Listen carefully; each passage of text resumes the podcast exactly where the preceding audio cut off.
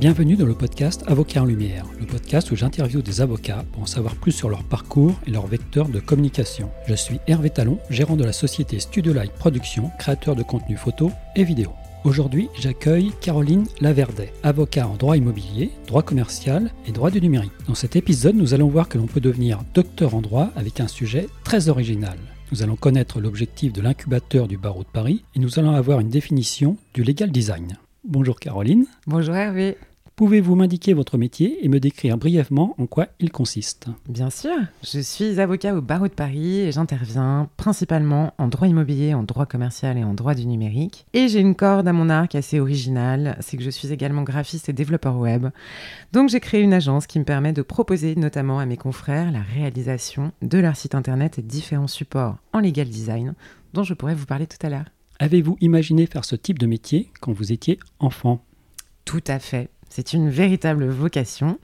Euh, petite, j'avais surtout pour ambition, je l'avoue, de défendre la veuve et l'orphelin. Et les années passant, je me suis rendu compte que je n'étais finalement pas réellement faite pour euh, exercer en droit pénal et que le droit du numérique, notamment parce que je suis un petit peu geek, me conviendrait bien mieux. Toujours est-il que la faculté de droit a été une évidence lorsqu'il s'est agi de choisir mon orientation en terminale. Y avait-il des avocats autour de vous euh, à cette époque quand vous étiez enfant? Alors, pas particulièrement. J'ai une maman qui est médecin et euh, mon père qui avait toutefois fait des études pour devenir avocat, mais qui a choisi la voie de l'entrepreneuriat. En revanche, le fait d'avoir des parents libéraux et chefs d'entreprise, ça m'a nécessairement donné l'envie euh, de créer rapidement mon cabinet d'avocat. Quel est votre parcours d'étudiante? Alors j'ai un parcours d'étudiante à la fois traditionnel au début et qui s'est terminé de manière assez originale. J'ai passé mon bac euh, dans une école catholique et de filles à Sainte-Marie-de-Neuilly et j'ai ensuite euh, fait mes études de droit à Assas. Je suis partie une année à l'Université Paris-Ouest pour euh, réaliser un Master 2 de droit public des nouvelles technologies et je suis revenue à Assas pour finaliser un Master 2 de droit du numérique. Et j'ai ensuite passé le concours d'entrée pour l'école du barreau, j'ai fait un an et demi de FB et démarré ma thèse de droit. J'ai commencé à exercer en tant qu'avocate à 25 ans.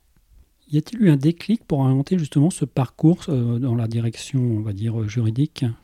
Alors, euh, plus dans le choix des matières euh, dans lesquelles j'exerce, en fait, du jour où j'ai eu mon premier ordinateur entre les mains, je savais que je voulais vraiment orienter mes études et ma profession autour d'Internet et, des technologies, d'où le fait d'étudier de manière plus spécifique le droit privé et le, droit du numérique. Avez-vous eu un mentor ou une personne qui vous a fortement influencé durant vos études? Alors mes parents, évidemment, qui m'ont toujours euh, poussé à aller euh, au bout de mes études. Et aussi monsieur le professeur Jérôme Muette, que j'ai euh, rencontré en 2010, puisqu'il dirigeait à l'époque le, Master de droit du numérique d'Assas. Et il m'a donné une vision du droit assez originale, il m'a toujours encouragé et il est surtout devenu mon directeur de thèse. Quel conseil auriez-vous à donner à un étudiant qui souhaite devenir avocat et qui voudrait s'inspirer de votre parcours? Bien écoutez, même si ça peut paraître un peu naïf, je crois que le meilleur des conseils qu'on peut donner à un étudiant, c'est de s'accrocher, de ne rien lâcher. Euh, en ce qui me concerne, il m'est arrivé de passer des partiels au rattrapage, hein, je l'avoue, euh, d'avoir des moments de découragement, de me dire que l'examen d'entrée à l'école du barreau serait insurmontable. Et finalement, je crois qu'il faut garder en tête que euh, quand on veut, on peut. Pour clore cette partie étude, je voudrais aborder la thèse que vous avez faite quel était le sujet et pouvez-vous nous en dire deux mots? Bien sûr. Alors j'ai réalisé, donc sous la direction du professeur Jérôme Huette, une thèse sur les aspects juridiques des mondes virtuels. En quelques mots, les mondes virtuels qu'on appelle aussi des métavers euh, permettent à de nombreux utilisateurs de s'immerger en ligne euh, dans des espaces en trois dimensions qui sont interactifs, qui sont persistants par le biais d'un avatar. Et je me suis rendu compte, pour avoir passé beaucoup de temps sur World of Warcraft ou Second Life, et même peut-être un peu trop de temps hein, pendant mes études, euh, que l'engouement économique euh, suscité par, cette, par, ces univers se heurte euh, à un encadrement juridique qui, encore aujourd'hui, est quasi inexistant. vous avez par exemple des utilisateurs qui vont revendiquer des droits de propriété sur les objets virtuels, une protection de leur avatar, une protection de leur liberté d'expression dans les mondes virtuels. C'est absolument incroyable. Et euh, je me suis donc demandé s'il ne fallait pas euh, appliquer ou adapter les règles juridiques existantes dans le monde réel au monde virtuel. Donc c'est un sujet euh, particulièrement original, mais euh, qui semble avoir plu aux membres de mon jury, puisque j'ai soutenu ma thèse l'année dernière et que je suis désormais docteur en droit. Quel jour avez-vous prêté serment et quels souvenirs en gardez-vous? J'ai prêté serment le 15 février 2012. Ça fera donc 10 ans dans quelques mois et je crois que comme tous mes confrères, j'en garde évidemment un souvenir incroyable. je pense que mes parents étaient très fiers de moi. Je suis très famille, hein, vous l'avez compris. Euh, mes meilleurs amis étaient également venus me soutenir. Et surtout, je crois que le, fait de mettre la robe d'avocat euh, pour la première fois, de marcher en robe dans le palais euh, jusqu'à cette salle où on prête serment, c'est très inhabituel évidemment, mais on profite d'une jolie cérémonie qui a d'ailleurs un côté très, très traditionnel et qui nous permet quand même de nous dire ça y est, j'ai réussi, je suis avocat. Donc c'est un souvenir qui reste bien sûr gravé dans ma mémoire. Dans quel type de structure avez-vous commencé vos activités et quel était votre rôle?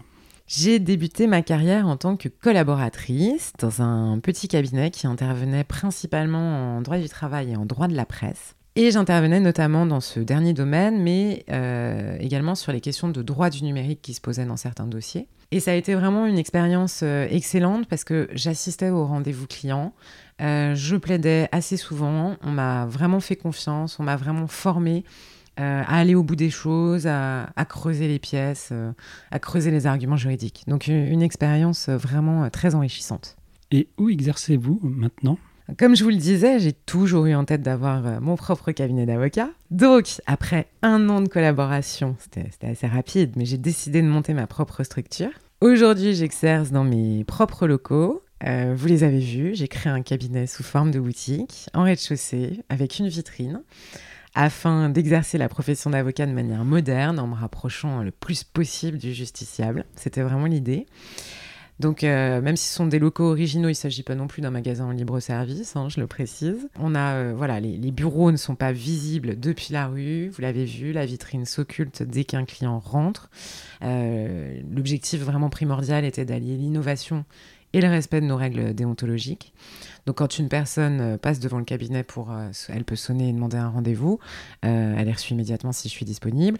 Mais je remarque que souvent les clients préfèrent revenir, apporter leurs pièces, faire leur liste de, la liste de leurs questions, etc. Pour le moment, quel est votre meilleur souvenir professionnel? Alors votre question, Hervé, elle est difficile parce que j'en ai beaucoup. On peut en citer plusieurs. On peut en citer plusieurs. Alors je crois quand même que mon meilleur souvenir professionnel, je, je veux vraiment pas paraître prétentieuse, mais c'est surtout de la fierté. Je crois que c'est le jour où j'ai gagné une affaire, euh, alors que je venais de m'installer. Euh, c'est sûr qu'il faut avoir confiance en soi, mais c'est vrai qu'obtenir une excellente décision toute seule au début, euh, quand on vient de poser sa plaque quand on est jeune, eh bien, je me souviens d'avoir été vraiment très très fière. Et, et je pense même que c'est à ce moment-là que je me suis dit, ok, je suis capable de faire tout ça. Euh, pour des clients importants, et, tous les clients sont importants, mais je suis capable de le faire toute seule. Et ça, c'est vraiment un, bon souvenir. Euh, bon, et après, je parle beaucoup de ma thèse, mais c'est vrai que l'autre meilleur souvenir, c'est vraiment euh, ma soutenance l'année dernière. parce que je, me souviens, je, me suis retrouvée face au plus grand professeur de droit de notre époque, et j'étais quelque part terrorisée, je le confesse, mais ils m'ont félicité pour mon travail et ils m'ont euh, aussi félicité pour le fait d'avoir monté mon cabinet euh, tout en tout en travaillant, tout en allant jusqu'au bout de la, rédaction, de ma thèse. Et c'était vraiment incroyable parce qu'ils ont, ils ont compris, euh, je crois, toute ma souffrance pendant neuf ans à travailler le soir et les week-ends. Et j'ai vraiment été récompensée. Je souhaite à travers ce podcast bien faire comprendre votre profession. Vous intervenez principalement en droit immobilier et en droit du numérique. Pouvez-vous m'indiquer ce que cela recouvre et me préciser sur quel type de dossier vous intervenez? Alors en droit immobilier, je travaille beaucoup en matière de baux d'habitation, de droit de la copropriété, de ventes immobilières. Je travaille aussi en droit commercial, alors je, rédige des contrats commerciaux, euh, je gère tous les types de litiges issus de, l'activité professionnelle de mes clients, euh, par exemple le recouvrement de créances. Et en droit du numérique, J'interviens énormément dans la rédaction de conditions générales, de mentions légales, euh, de contrats de licence de logiciel, dans tout ce qui concerne les données personnelles. Et euh, je développe actuellement, euh, suite à mon doctorat de droit sur les mondes virtuels, je développe actuellement une branche d'activité relative au e-sport, au sport électronique. parce que c'est un domaine qui, qui, prend une ampleur incroyable et où on est très très peu d'avocats spécialisés. Vous êtes la créatrice de We Love Legal Design. Alors, qu'est-ce que le legal design et pourquoi avoir créé ce service? Le legal design, en fait, c'est une technique de langage juridique clair, euh, souvent soutenue par du graphisme, et qui vise en fait à rendre euh, les informations et les documents juridiques compréhensibles. Le legal design, en fait, ça permet, si vous voulez, d'offrir une vision pratique du droit. Euh, plutôt que de lire le droit, ce qu'on avait l'habitude de faire jusqu'à aujourd'hui, l'idée c'est dorénavant de le visualiser que le message soit percutant, qu'on s'en souvienne et surtout qu'on le comprenne. Et donc on simplifie le vocabulaire, on utilise euh, différents éléments graphiques qui permettent de, structurer la règle de droit euh, et de faciliter la compréhension du document. Donc en fait, je me suis rendu compte que je faisais du legal design depuis euh, de nombreuses années parce que j'essayais de simplifier les contrats, les consultations pour mes clients. Euh, et vraiment, euh, je, me suis surtout rendu compte que pour les clients, les co-contractants, les collaborateurs, euh, dans, dans, tous les métiers, le legal design va vraiment permettre de simplifier le juridique et d'optimiser la diffusion de l'information. Donc par exemple, on, sait que dans tous les domaines du droit, les différentes procédures vont prendre du temps, nécessiter l'accomplissement d'un certain nombre de diligences. Et je trouve qu'en utilisant le legal design, en expliquant par exemple les différentes étapes d'un dossier ou d'une procédure en utilisant des, frises chronologiques, l'information passe très bien, euh, l'avocat va délivrer un conseil euh, d'une grande clarté, et puis le client va, plus facilement comprendre la procédure. Donc j'ai continué euh, sur, cette, sur cette lancée, et comme l'idée de moderniser le droit, c'est une idée qui me plaît bien, j'ai lancé l'an dernier oui, le, le service welovelegaldesign.com. Et, et donc je propose aux directions juridiques, aux institutionnels et puis aussi à mes confrères euh, la rédaction de différents documents juridiques en legal design, euh, de supports pour euh, les cabinets d'avocats, ça peut être des supports de consultation, ça peut être la refonte de leur convention d'honoraires pour qu'elle soit bien compréhensible pour leurs clients. voilà, et je propose aussi aux avocats de, faire ou de refaire, de refaire leur site internet de manière efficace, et je les forme au legal design. Donc je m'ennuie pas. Alors, vous vous ennuyez pas, mais vous êtes aussi membre de l'incubateur du barreau de Paris. Quel est votre rôle dans cet incubateur? Alors, déjà l'incubateur, le rôle de l'incubateur, il est extrêmement important et, je crois que beaucoup de mes confrères ne savent pas vraiment ce qu'on fait à l'incubateur. L'incubateur, en fait, son, objectif, c'est de se saisir de tous ces nouveaux sujets d'innovation et d'être précurseur en matière d'innovation et d'organiser des événements, des conférences qui permettent de phosphorer euh, sur des problématiques innovantes. Et donc, on organise tous les ans, par exemple, la, nuit des Legal Tech, qui a énormément de succès. Euh, on récompense aussi l'innovation en remettant un prix annuel euh, destiné aux avocats et même aux élèves avocats. Et on a mis en place un programme d'incubation pour accélérer le développement des legal tech des avocats. Donc pour ma part, moi je m'occupe surtout de l'organisation de certains événements et puis de la communication de, l'incubateur euh, sur son site internet qu'on vient, de refaire d'ailleurs. Suite à une remarque judicieuse de Mantine, une élève avocate qui s'interroge sur son entrée dans la vie active. Euh, elle souhaiterait savoir si vous gérez aisément votre vie professionnelle et votre vie personnelle. Et j'ai l'impression que dans votre cas, ça prend vraiment une, dimension euh, certaine. Eh bien, c'est tout à fait faisable. Moi, j'arrive vraiment euh, bien à gérer la vie pro et, la vie perso. en fait, j'essaye d'être le plus organisé possible pour la simple et bonne raison euh, que j'ai eu la riche idée de prendre un chien de chasse il y a trois ans. Et euh, voilà, un beagle du nom d'Oscar. Et euh, sachant que les beagles font très très bien le loup hein, quand ils décident d'aboyer, ils sont connus pour ça, eh bien, il sait me rappeler que je dois m'occuper correctement de lui. Donc, évidemment, l'avantage pour s'organiser plus facilement, c'est d'être à son compte, ce, qui est mon, cas. En même temps, je, je crois que quand on est collaborateur, de manière générale, on peut quand même, euh, on peut quand même réussir à s'organiser entre la vie pro et la vie perso, parce que je crois, ou en tout cas j'espère, que euh, les cabinets font de plus en plus attention à ce que leurs collaborateurs aient euh, toujours du temps pour traiter leurs propres dossiers, ne fassent pas du temps de présence inutile au bureau jusqu'à minuit ou les week-ends.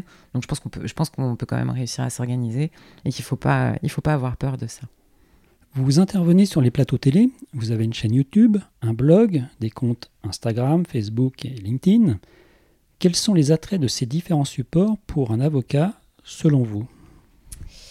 Alors, de manière générale, vous l'avez compris, je pense qu'il faut être innovant dans l'exercice de la profession. Euh, en ce qui me concerne, j'ai du mal à supporter euh, les vieilles bibliothèques de recueils de jurisprudence euh, que certains avocats peuvent mettre dans leur salle de réunion. Je ne me permettrai évidemment pas de leur dire comment exercer, mais encore une fois, à titre personnel, je trouve ça extrêmement poussiéreux. Donc je ne le fais pas, je fais même tout l'inverse. Et j'ai en effet choisi d'être très connectée sur les réseaux avec une chaîne YouTube. J'ai la chance de passer régulièrement dans les médias. Et d'une part, ça permet de contrôler son image ce qui est extrêmement important, car la plupart des clients, même si quelqu'un leur a recommandé nos, nos, services, ils vont aller vérifier à quoi on ressemble sur Internet, ce qui se dit de nous, euh, donc c'est bien de contrôler tout ça. Et euh, d'autre part, euh, ces différents supports, ils me permettent aussi de montrer à des clients potentiels que je suis réactive, que je peux facilement être contactée, et sont aussi évidemment des outils de promotion. moi, je réalise par exemple des, vidéos YouTube qui sont intitulées 2 minutes pour comprendre vos droits. Euh, bon, bah, ça, permet quand même de donner des conseils simples en droit immobilier, en droit commercial, euh, de manière humoristique, de dédramatiser certaines situations qui pourraient être litigieuses. Et c'est vrai que des, internautes qui regardent ces vidéos euh, sont plus de me contacter après, après m'avoir vu sur YouTube. Et dans tous les cas, je ne peux que recommander à mes confrères d'essayer d'être le plus possible connectés, même si ça prend du temps. Euh, et puis aussi de manière générale d'innover pour, euh, pour renouveler notre manière d'exercer. Je, trouve qu'il faut oser innover, euh, et, en tout cas c'est ce que je me dis tous les matins. La langue française est partie intégrante de votre métier. Il y a maintenant un petit rituel dans ce podcast pour chaque invité, c'est de connaître le mot ou l'expression peu usité que vous appréciez tout particulièrement. Ah, vous allez vous moquer de moi, Hervé, mais j'avoue, il y a une expression que j'aime bien, qui est la suivante, c'est il faut remettre l'église au milieu du village. Et en effet, je trouve qu'essayer de recadrer les choses dans un monde où tout le monde donne son avis, avec les réseaux sociaux par exemple, euh, et puis où les lois sont de plus en plus nombreuses, sont souvent prises en réponse à des faits d'actualité, eh bien, replacer l'église au milieu du village de temps en temps, réfléchir et remettre les choses dans leur contexte avant de prendre des décisions rapides, ce serait plutôt une bonne chose. Et, euh, puis c'est une expression qui a un côté traditionnel qui est assez amusant aussi. A l'inverse, quel type de langage à l'oral cette fois-ci n'appréciez-vous pas beaucoup? Eh bien, je ne supporte pas le vocabulaire que la jeune génération utilise, par exemple les mots bolos, avoir le swag, s'enjoyer ou wesh. Déjà, je comprends pas ce que ça veut dire, hein, pour commencer. Donc, je suis obligée d'aller vérifier sur Internet, ce qui a tendance à me donner un coup de vieux, alors que je n'ai que 35 ans. Donc, autant vous dire que ça m'agace. Et puis, euh, je pense que la langue française est assez riche pour qu'on utilise d'autres termes plus adaptés. Pour conclure cet épisode, y a-t-il une question à laquelle vous aimeriez répondre et que je ne vous aurais pas posée? Moi, je crois qu'on a, j'ai déjà répondu à pas mal de questions. On avait, on s'est dit déjà beaucoup de choses, Hervé. Maintenant que l'on vous connaît un peu plus, comment euh, peut-on faire pour prendre contact avec vous si on a besoin? Écoutez, normalement, euh, tous les moyens euh, de communication possibles euh, vous permettront de prendre contact avec moi. Je crois qu'il suffit de taper mon nom sur Google et puis, et puis vous trouverez mon, téléphone, mon mail, mes réseaux sociaux. J'ai pas fait le pigeon voyageur, c'est la seule chose qui manque, mais, mais vous devriez réussir à me joindre. Merci beaucoup de m'avoir accueilli dans, dans la boutique. Merci Hervé pour cette interview. Avant de vous quitter, je vous invite à vous abonner à ce podcast pour ne pas manquer les prochains épisodes. Et surtout, n'hésitez pas à me donner une note de 5 étoiles sur Apple Podcast si l'épisode vous a plu. Si vous êtes avocat et que vous souhaitez participer à ce podcast, vous pouvez me contacter via LinkedIn ou mon site internet. A bientôt pour un nouvel épisode.